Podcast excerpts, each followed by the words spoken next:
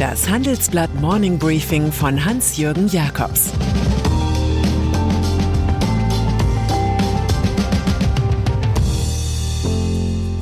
Guten Morgen allerseits. Heute ist Montag, der 26. September 2022 und das sind unsere Themen.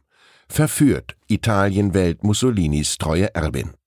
Verlaufen, Ampel im Labyrinth der Gasumlage. Verloren, deutscher Manager als Putins Wahlbeobachter. Nach einer kurzen Unterbrechung geht es gleich weiter. Bleiben Sie dran.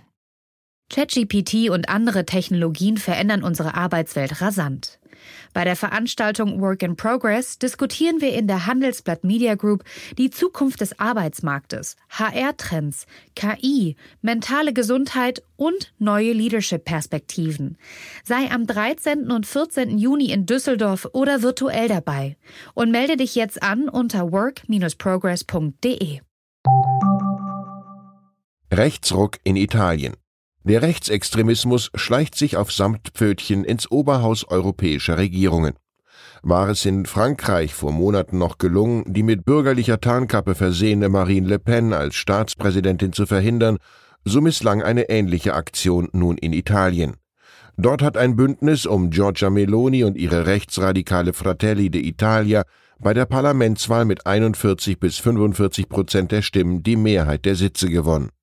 Somit dürfte die drittgrößte Volkswirtschaft Europas erstmals eine Postfaschistin als Premierministerin bekommen.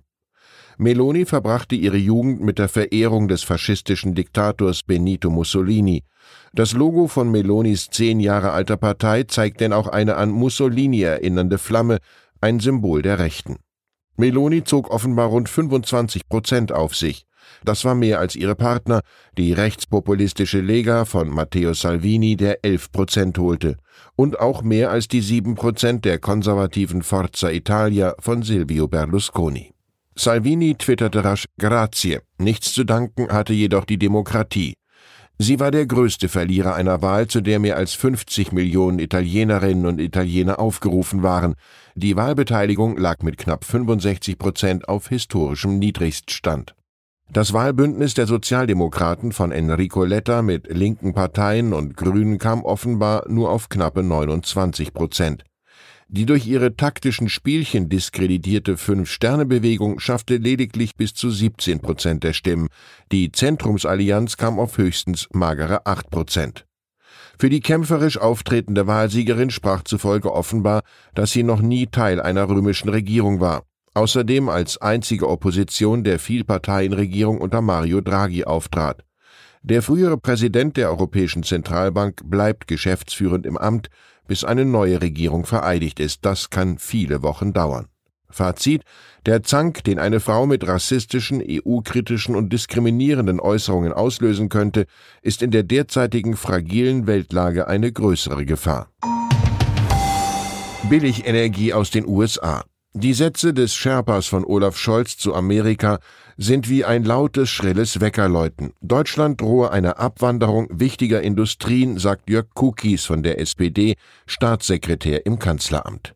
Die USA lockten Aluminium, Glas, Keramik und Stahlproduzenten mit billigen Energiepreisen. Deutschland werde im Entlastungspaket dagegen steuern, versprach Cookies.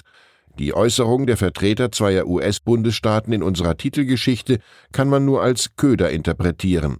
Oklahoma hat zuletzt in elf von 14 Quartalen die niedrigsten Energiekosten der USA. In Georgia ersetzten aus klimapolitischen Gründen Atommeiler schädliche Kohlekraftwerke. Mehr als 60 deutsche Firmen folgten allein dem Lockruf aus Oklahoma. Auch an anderen US-Standorten investieren deutsche Konzerne. Gasumlage auf Irrwegen. Seit 1890 sind auf dem Münchner Oktoberfest Sackgassen mit Spiegelwänden Mode. Das Labyrinth verwirrt eine dem Bier zugeneigte Klientel. Auch die seit Wochen laufenden Debatten um die Gasumlage haben etwas Verwirrendes. Die SPD will diesen Inflationstreiber und Konjunkturkiller schon seit längerem nicht. Die Grünen halten offenbar mehrheitlich auch nichts davon. Nur ihr Wirtschaftsminister machte zuletzt Rettungsversuche, nachdem er vorher verfassungsrechtliche Bedenken thematisiert hatte. Die FDP galt lange als Befürworter der Gasumlage. Dann räumte Parteichef Christian Lindner das Ding doch publikumswirksam ab. Es stelle sich weniger die Rechtsfrage, sondern immer mehr die wirtschaftliche Sinnfrage. Diese Umlage überlebt diese Woche nicht. Mein Kollege Thomas Siegmund kommentiert, die Ampel hat sich in ihrem Irrgarten zur Gasumlage komplett verlaufen. Energielieferungen vom Golf. An vielen Orten besetzen mittlerweile Araber die Position, die Russen viele Jahre innehatten. Das ist so bei den wertvollen Immobilienfiletstücken in London. Die haben Oligarchen längst freigeräumt. Heute werden sie nicht stein-, sondern ölreichen Investoren aus den Golfstaaten okkupiert.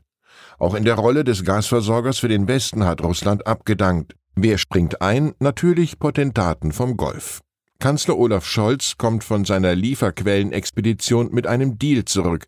Der RWE-Konzern schloss in den Vereinigten Arabischen Emiraten einen ersten Vertrag über Flüssiggas ab. Das soll im Dezember in Wilhelmshaven ankommen. Weitere Lieferungen sind versprochen. In Katar konnte Scholz allerdings keinen ähnlichen Erfolg verbuchen. Und er sagte das, was auch Gerhard Schröder und Angela Merkel schon hätten wissen müssen, die Abhängigkeit von einem einzigen Lieferanten werde uns sicherlich nicht wieder passieren. Man wolle vielfältige Quellen haben, um die Energiesicherheit in Deutschland gewährleisten zu können. Und dann ist da noch Stefan Schaller, der bisher wenig bekannte Geschäftsführer des nordhessischen Versorgers Energie Waldeck-Frankenberg, dürfte am heutigen Montag seinen Job verlieren. Dafür haben sich bereits wichtige Gremien des Landkreises ausgesprochen. Offenbar hatte sich der Diplomingenieur durch eine russische Einladung gebauchpinselt gefühlt. Er hatte als Wahlbeobachter jene Befragungen in russisch besetzten Gebieten der Ostukraine begleitet, die als Scheinreferenten bekannt sind. Schaller bezeichnete sein Engagement als rein privat, er habe dafür Urlaub genommen. Der in die Weltpolitik gestolperte Forrest Gump aus dem Waldeckischen wollte sich nach eigener Aussage vor Ort ein Bild von der Situation machen. Er glaube auch, dass objektive Informationen nie falsch sein können. Das Lesen von Zeitungen hätte allerdings genügt, um die erzwungenen Referenten als Teil einer völkerrechtswidrigen Politik verstehen zu können. Und vielleicht hätte der ambitionierte Energiemanager vor seinem Ausflug Winston Churchill lesen sollen. Ein kluger Mann macht nicht alle Fehler selbst, er gibt auch anderen eine Chance. Ich wünsche Ihnen einen fehlerfreien Start in die Woche. Es grüßt Sie herzlich Ihr Hans-Jürgen Jakobs. Zur aktuellen Lage in der Ukraine. Mit Druck auf die Bevölkerung setzt Russland die Scheinreferenten in der Ukraine durch. Noch bis Dienstag sollen die völkerrechtswidrigen Abstimmungen in russisch besetzten Gebieten der Ukraine dauern. Proteste gegen Putins Teilmobilmachung. Landesweit werden in Russland Männer eingesammelt und an die Front geschickt, doch statt Patriotismus macht sich im Volk Entsetzen breit und Widerstand. Demonstranten werden festgenommen. Weitere Nachrichten finden Sie fortlaufend auf handelsblatt.com/Ukraine. Das war das Handelsblatt Morning Briefing von Hans-Jürgen Jakobs, gesprochen von Peter Hofmann.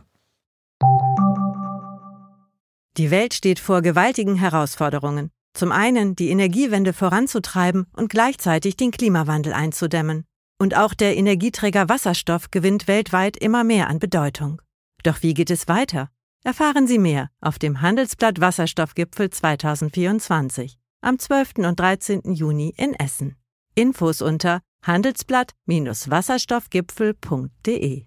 Mit dem Vorteilscode Wasserstoff 2024 erhalten Sie einen Rabatt von 15% auf die Tickets.